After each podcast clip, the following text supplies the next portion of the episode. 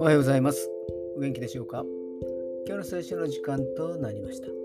今日の聖書の箇所は、新約聖書ピリピ人への手紙一章三節ピリピ人への手紙一章三節でございます。お読みいたします。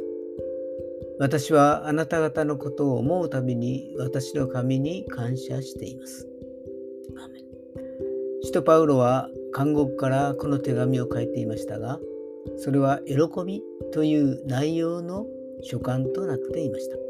パウロにとっては牢獄の中にいようともどこにいようとも神様の恵みと平安で満たされていたのです。そしてパウロが伝道した人たちが生き生きとして活動している姿を見ると神様に感謝せずには置けなかったのです。今日も感謝の心で過ごせますように。それでは今日という一日が皆さんにとって良き一日でありますように。